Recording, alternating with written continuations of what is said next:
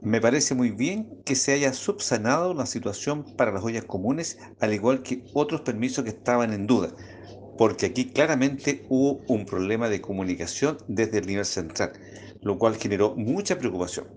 Lo que está claro es que las ollas comunes podrán funcionar y las manipuladoras de alimentos tendrán sus permisos respectivos. No obstante, aún persiste el problema de cómo retirar dichos alimentos.